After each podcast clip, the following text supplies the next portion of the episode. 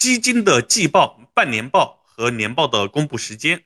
一个基金经理哈，一年要出六个报告，每个季度啊，一季度批一季度报，二季度披露二季度报，然后一二季度呢之后呢，不是半年过去了，还有一个半年报，然后年底呢还有一个年度报告。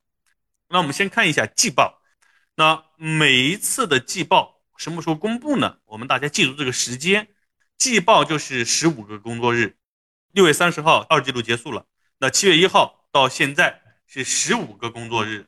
当然也有提前的哈，但是往往的人都是在最后两天披露。